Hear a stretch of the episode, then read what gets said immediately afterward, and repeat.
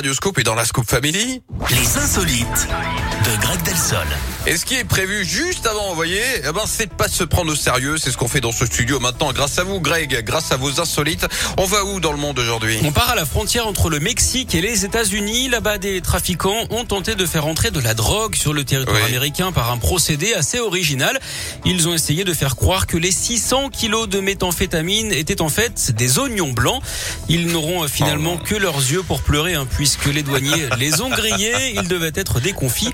Oignons, c'est pas possible, ont dû se dire les malfaiteurs. C'est un chien renifleur hein, qui a donné l'alerte. Les trafiquants avaient pourtant pris soin de camoufler la drogue dans des sachets blancs qu'ils avaient déguisés en bulbes. Alors le trafic de drogue, hein, c'est vraiment la course à l'échalote.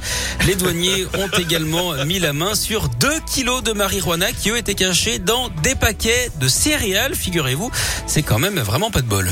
Je vous veux absolument dans les soirées avec les potes à la maison parce que vous êtes excellent pour ça. Mettre l'ambiance avec ce genre de vannes qui absolument en temps normal ne font rire personne. Ah non, bien mais, sûr, mais la, face, mais la façon dont vous la portez, vous voyez, moi je trouve ça hilarant. Et c'est pour ça que je vous invite tout à l'heure dans une heure pour le retour de l'insolite. Et de l'actu, mon Greg, à tout à l'heure. À tout à l'heure.